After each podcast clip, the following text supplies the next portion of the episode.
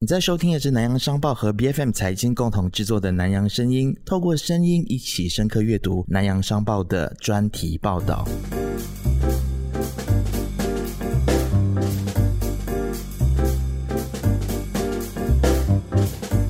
零零后其实也被称为千禧时代。那么在这两年呢，其实这个千禧世代他们逐渐从学校毕业，然后加入职场，成为新生代的人力资源非常重要的组成。然而，一点都不令我惊讶的就是呢，稍微比较年长一点的我们，或者是零零后的一些比较年长的同事，或者是主管，甚至到企业的老板，对于这个千禧世代有很多很多的批评啊。为什么我会说我一点都不意外呢？因为身为七零后的我们的这一辈，曾经批评过八零后，因为呢，我们也曾经看不顺眼八零后，那八零后也看不顺眼九零后，以此类推。我能够有多惊讶呢？零零后被批评，好像也都是意料中事啊。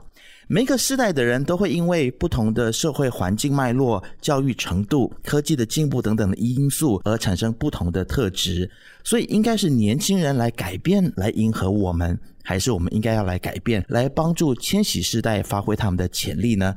这一集，我们从南洋商报的专题“零零后成了职场毒瘤”来进行一场思辨。今天加入我一起讨论的，同样是南洋商报高级专题作者兼数码新闻执行员天华。Hello，天华你好。嘿，能杰你好。那另外一位呢是 JP Asia 人力资源企业咨询顾问曹思莹，思莹你好。能姐你好，其实天华在看到你的这一篇报道里面啊，这个标题下的有点狠啊，零零后是职场的毒瘤，你后面甚至没有放问号，你会不会担心说这个标题零零后看了，或者是千禧世代他们看了会觉得不舒服呢？我们的这个标题呢，其实它是有问号的，可能只是在数码版上就把这个问号给弄掉了，OK。但是其实我想告诉你啊，我们原先的这个标题更狠了，它的名字叫做“零零后”，你的名字叫混蛋。但是因为这个呢，我们跟编辑啊、跟主管啊，他们讨论了很久，最后老总才说：“哎，不然我们就用毒瘤，然后再加一个问号吧，相对会比较温和，同时也有讨论的空间。”那我们觉得哎也不错，所以我们就采纳了老总的建议，把它变得相对温和。当然。蛮两极的，就是这个专题出来过后，有些人是支持，有些人反对，然后热议不断了。这个样子，毒瘤真的会比混蛋来的温和吗？这个我觉得我们还是可以讨论一下。但是它是蛮吸睛的啦。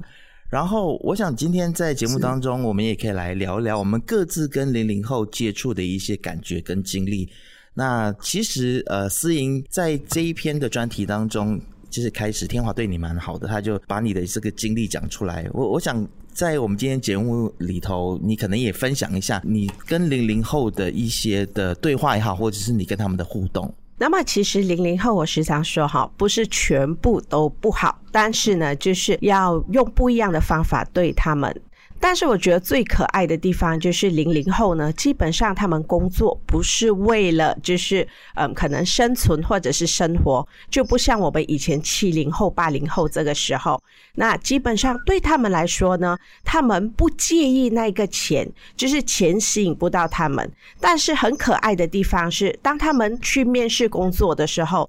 第一份工作，当你问他，哎，就是你想要多少工资，他会告诉你，哦，呃，我觉得我最低薪金一定要四千块吧。那我就会问他，为什么你会觉得你值四千呢？他说，哦，我的父母供我读大学、念大学、出国念大学，花了那么多钱，我不拿四千块，怎么对得起他们呢？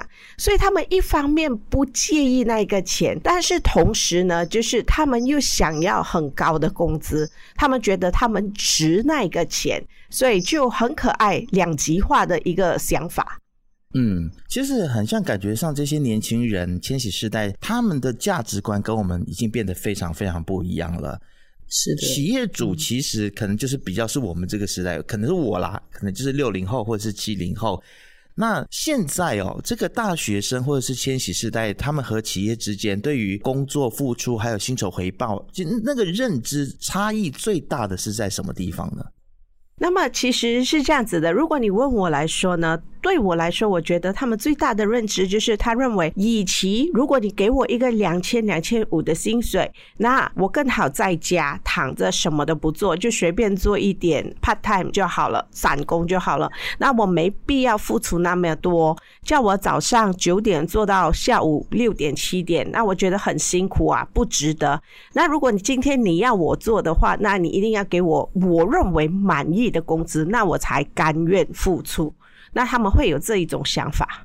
天华，你当初为什么会想要写这一篇文章？是你自己观察到了什么吗？你自己跟千禧世代互动的时候，或者是往来的时候，呃，受到伤害吗？还是有什么样特殊的经历？那我今天会写这个专题，其实是呃一个很有趣的来龙去脉，就是你会发现到今年哦，特别是在今年疫情解放过后，我们的人力市场呢是出现一个很大的转变。首先，我们有的是这个工找人，就是工作很多都没有人要做，所以就要工找人。那接下来，我们看到很多的年轻人，他们也辍学，或者是明明可以继续的深造，但是他们自我选择放弃投入职场。但是在投入职场的时候呢，他们偏偏又不再选择传统的那种工作，反而是趋向于一些，比如说虚拟币啦、NFT，或者是网红、网卖等等的。那我就觉得，哎，整个人力市场好像出现了很大的一个结构性的转变，很颠覆性的激荡。那加上，因为我认识这个 GP Asia 的私营嘛，那我们就在讨论，呃，为什么我们的人力市场会出现这样的一个情况？到底是零零后的问题，还是老板的问题，还是这间中也包括了政府的问题？所以我们才打算一起来合作，产生这些系列专题来探讨这个现象。我自己跟零零后呃互动的经验，坦白说也是蛮两极的。我有遇过非常非常认真的零零后，他们非常愿意付出。其实他对于工作的态度或者是工作的品质，跟我们以前的那个年代没有差距太多，价值观也没有差很多。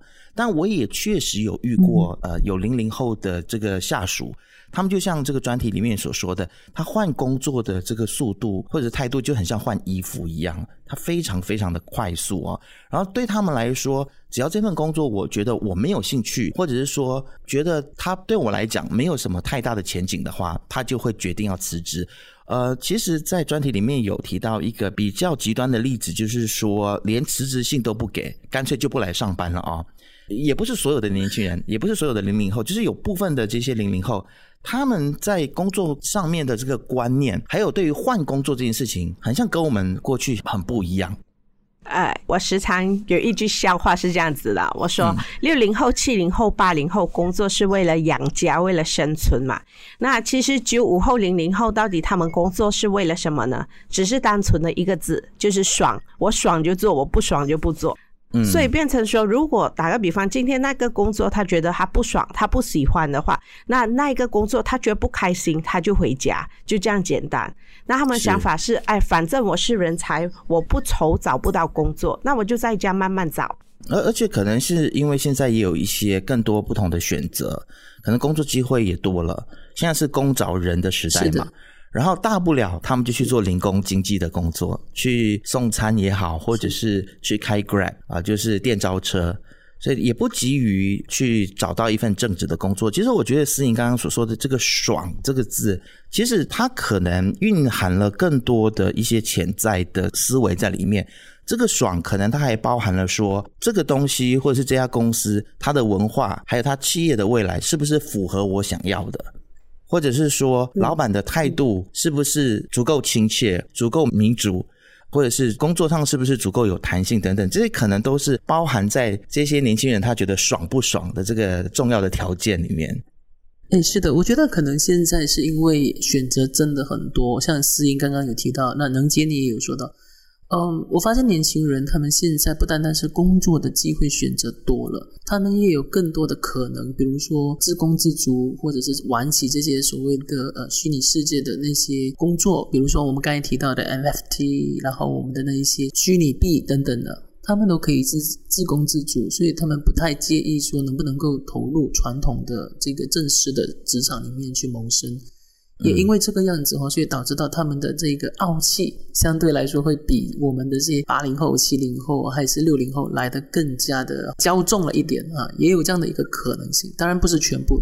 对，就好像我弟弟，他就九十九年的，就是还是边介于就是零零后。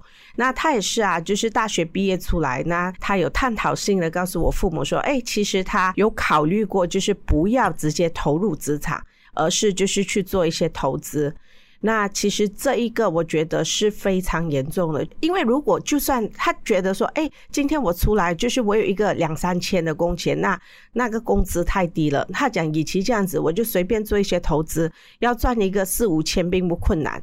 但是我告诉他的，其实你损失的不是现在，而是五年之后的那个时间成本，还有未来成本，全部你必须计算在里面。这五年你肯定没问题，但是五年之后呢？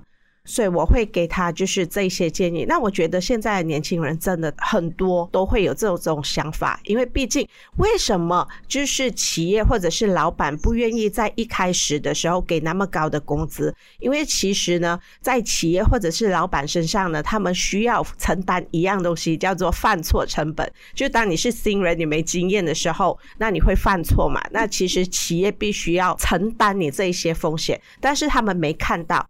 我觉得那五年之后的机会成本更来的重要，所以我觉得不应该先看现在。是因我我想要就是请教你一个观念，就是在我们过去，我们都会认为说换工作不要这么快，我至少在一家公司里面我工作了至少一年，我在思考要不要换。但现在很多的年轻人不是这样，我就刚刚经历过有一个同事，他真的是跑去做像刚刚天华讲的 NFT 或者虚拟货币相关的行业。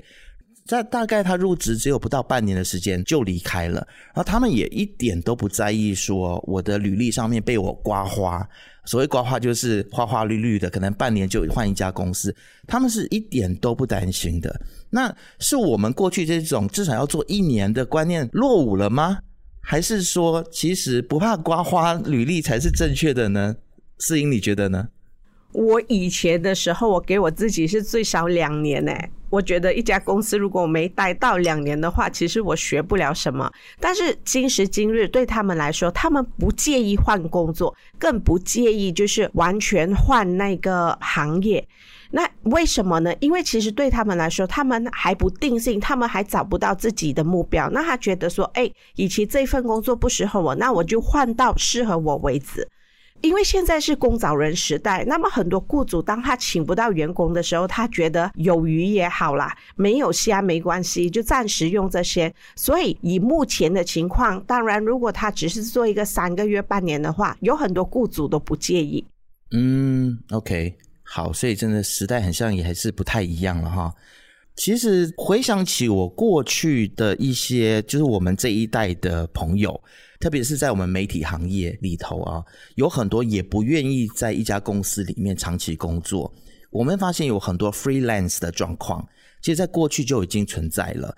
那很多人都宁愿他自己出来接案子，都不愿意为一家公司去效劳。那我发现说，其实，在我们马来西亚，我们没有打工皇帝这样子的概念。在很多发达的国家以及市场当中，打工皇帝是存在的，人们是可以在公司里面当上班族，然后致富的。但是在我们马来西亚，很像就会变成说，我必须要自己出来创业，或者自己出来接案子啊，时间跟工作都掌握在我自己的手里的时候，我才可能致富。会不会有可能是因为我们的年轻人千禧世代，他们发现了这件事情，所以他们不愿意 commit 在一份工作里头？你们认为呢？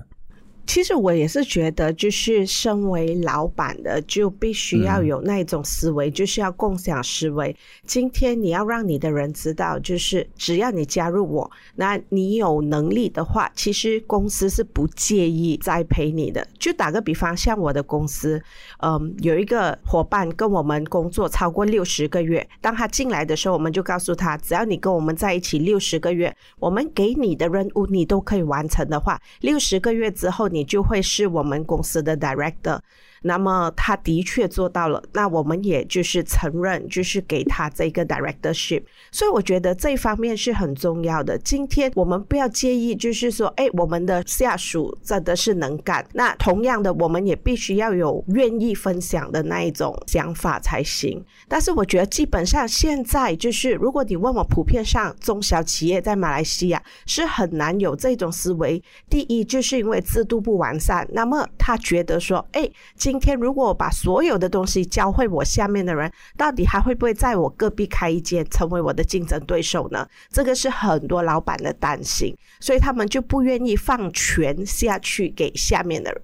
某个程度，我是认同私营的想法的，因为我发现到我们现在的这个新生代呢，他们生长的环境呢，本来就相对比较舒适，所以他们的这个抗压性就比较低。但是相对来说，他们也会更加的对工作有一定的要求，比如说工作要少，时间要短，自主性要高，薪水要好。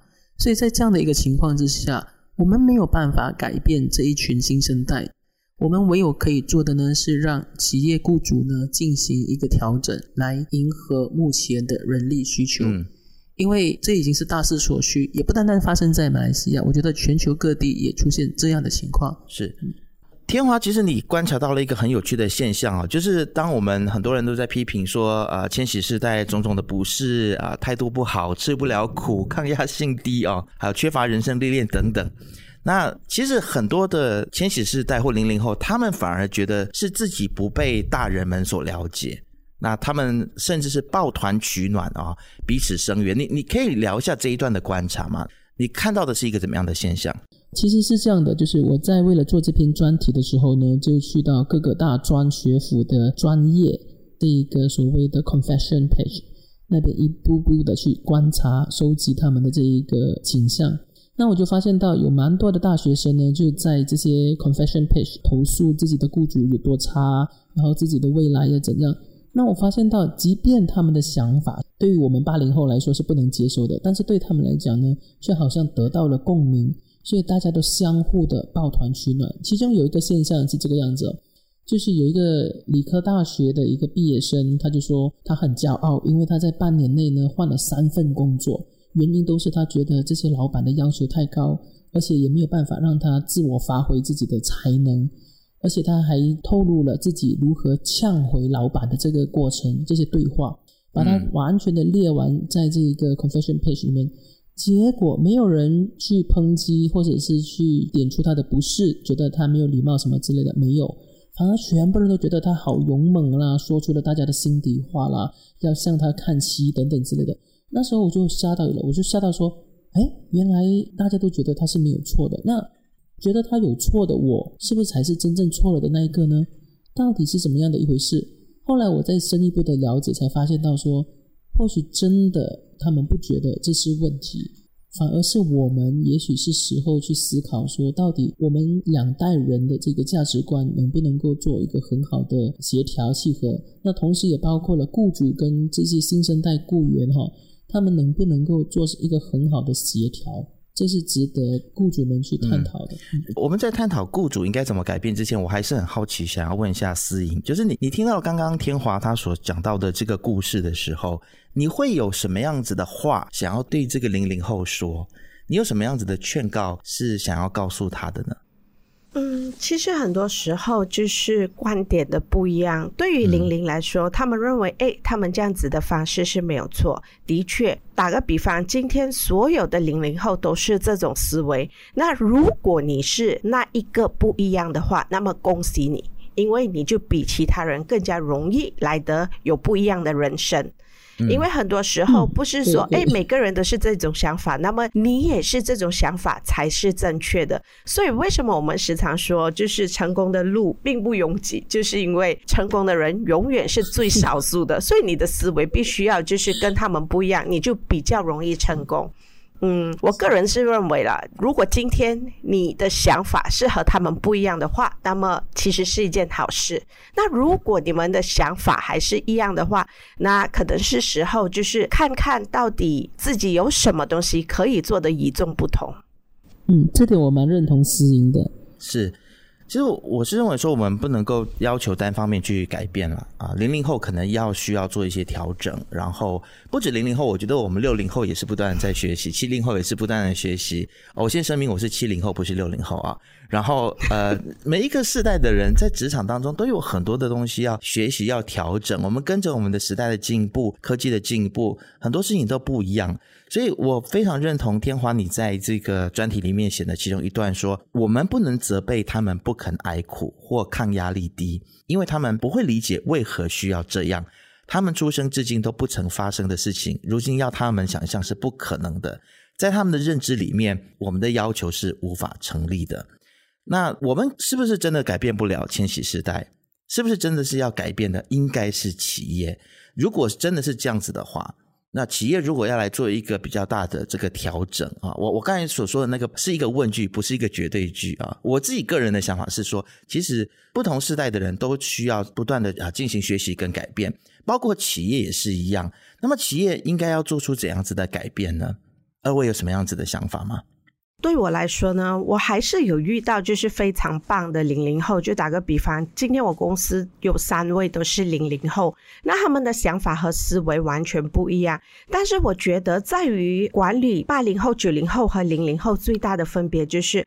第一，当他一进来公司的时候，我们必须要让他知道公司的文化是什么。那么还有就是，每一次我们如果要给他任务的时候，要让他知道，哎，你做这个任务目的是什么？那么你要注意的事项是什么？还有怎么做？所以，当我们清清楚楚的教他们之后呢，他们会用心的去学习。当然，同样的，就是我们已经不能单纯的以以前那种只是授薪的方式来让他们去工作了。但我们一定要就是可能加入一些用心设计这样子来引导他们，鼓励他们做得更多，那么他们就会很开心。那么同样的，我们雇主也一样的会很开心，就是是达到一个双赢的局面。所以，其实如果你问我的话，零零后更在意的就是有没有人肯定他们的付出。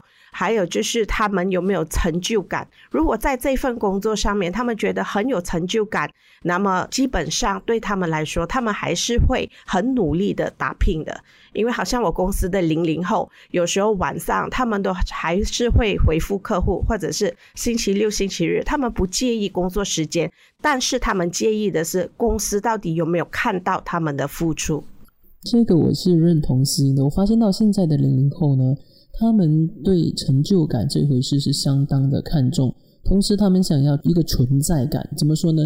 你看我们的零零后呢，他们基本上一出世到现在呢，都是活在这个互联网时代。那可能在他人生的这个呃性格构建期，更是社交媒体呃盛行的年代。当社交媒体盛行的时候，大家总喜欢我说我想说的，我写我想要放出来要讲出来的话。同时，他们希望的是别人的点赞，所以他们是活在一个这样的时代里头。那在成长的过程当中，他们总是希望被看到，然后被认可。在这样的一个情况下，我觉得企业雇主除了像思英刚刚提到的所谓的佣金的制度可以有一些小小的设计，还有承认他们之外，可能在职场上的定位哦，也可能有一些小小的不同。员工他们可能不再认为说，我想一辈子的跟你打工。那老板呢，是不是可以把它列为合作伙伴、工作伙伴，然后把它变成一个团队的姿态去工作，而不再是我是上司，你是下属，你一定要听我的话，然后我给薪水你的，所以你就必须得做我的指示来做。我觉得整个关系已经不太一样了，这个可能是老板需要下一点功夫的。嗯。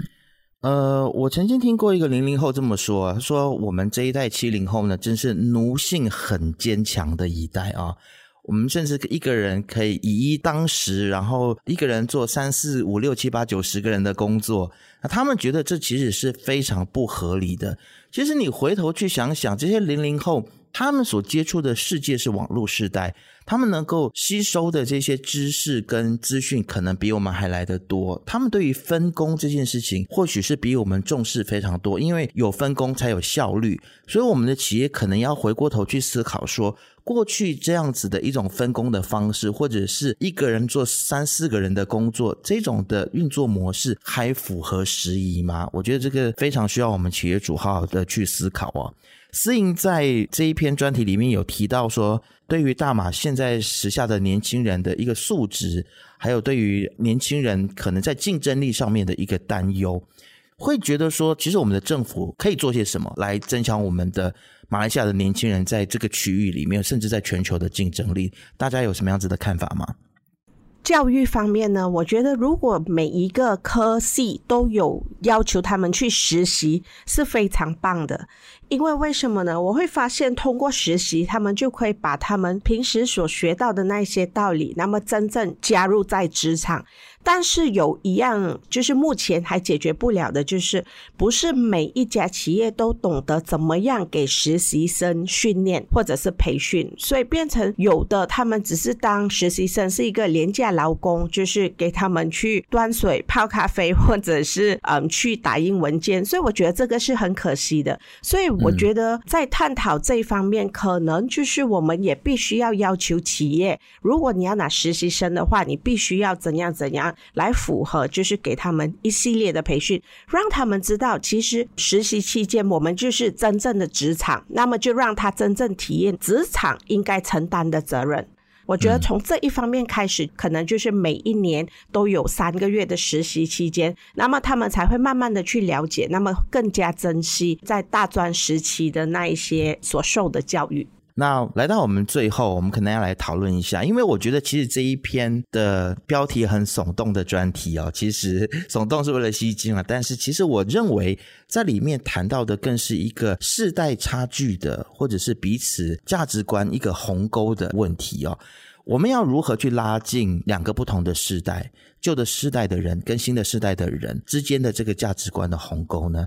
我觉得，其实彼此互相了解，然后彼此对话是很重要的，这是我的想法。那不晓得二位你们有没有什么样子其他的意见？我们要如何把这个鸿沟给拟平？嗯，我会建议就是每一个老板都好，就是主管。可以的话，当我们就是要管理这些零零后，我们一定要去了解他们心里想的是什么，他们的需求是什么，那么他们遇到什么问题，就是我们要成为一个 mentor，一个 coach，就是要真正去深入了解他们，然后去引导他们，跟他们就是有更大的接触，那你才会明白到底他们需要的是什么。那我觉得他们都是属于下一辈，就是接下来的栋梁嘛。那么接下来都需要靠他，不管你喜欢零零后或不喜欢都好，那接下来都是他们的世界了。那与其这样子，更好我们做好准备，就是公司必须要有制度，那么才能有效的管理他们。因为打个比方，今天如果那些被宠坏的零零后，可能就是不守时啊，或者是就是喜欢来就来，甚至我曾经遇过我客户的一个案例是。这样子的，客户说如果迟到的话，他们会扣工资。那那一个员工情愿每一天被扣工资，但是每一天早上十一点才来上班都有。所以这样子的事情接下来一定会再发生。所以，与其我们请他，但是我们去扣他工资，更好的就是我们做好自己。那到底应该怎么样去管理这些零零后？我们需要做好准备。其实我在想，我们之所以会写这一篇呢，除了想探讨这个零零后的问题也好，还是雇主之间的问题也好，它其实更大的一个隐忧呢，是这些人力市场的错配或者是一些问题呢，将会影响我国的生产力、竞争力，甚至是影响我国的整体经济和国力的发展。那在这样的一个情况下，这才是更大的隐忧。当然，这些引诱，如果你告诉这些雇主，或者是告诉这些新生代，他们是完全没有这个认同感，甚至是完全不晓得你在说些什么，因为他不能够理解说，诶，我只是想找一份我喜欢的工作，怎么也会影响我国的竞争力、生产力和我国的这个整体国力呢？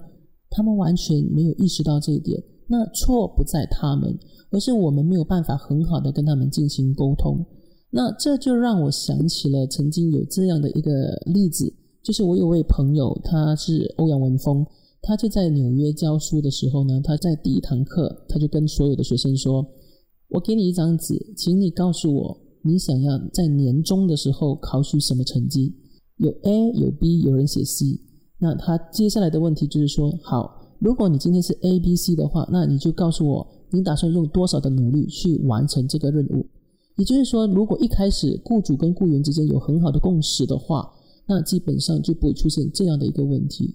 当然，雇主也需要告诉他，诶，为什么你需要拿到 A？A 的原因是什么？那让这个员工有一定的认同感过后呢，才不会有错配的现象。嗯，是的，我也想呼吁大家看一下这两篇专题，因为里头有很多私营的这个亲身个案哦，非常的讽刺，非常的好笑，因为让你看的简直是咬牙切齿，但是又不能不认同的。希望大家可以去看看这两篇专题。好，今天非常谢谢来自南洋商报的黎天华啊，算是我们的常客了啊。还有这个 JP Asia 的人力资源企业咨询顾问曹思莹，思莹，谢谢你今天来到节目当中，谢谢。谢谢。那我们今天的探讨呢，就先到这边，先告一段落。南洋声音是由财经制作的节目，你可以在财经的网站、B F M 的手机应用程式以及各大播客平台收听到我们的节目。这个节目呢，每两个礼拜会更新一次。对节目有任何的意见，也都欢迎私信到财经的脸书专业南洋声音。我们下次见。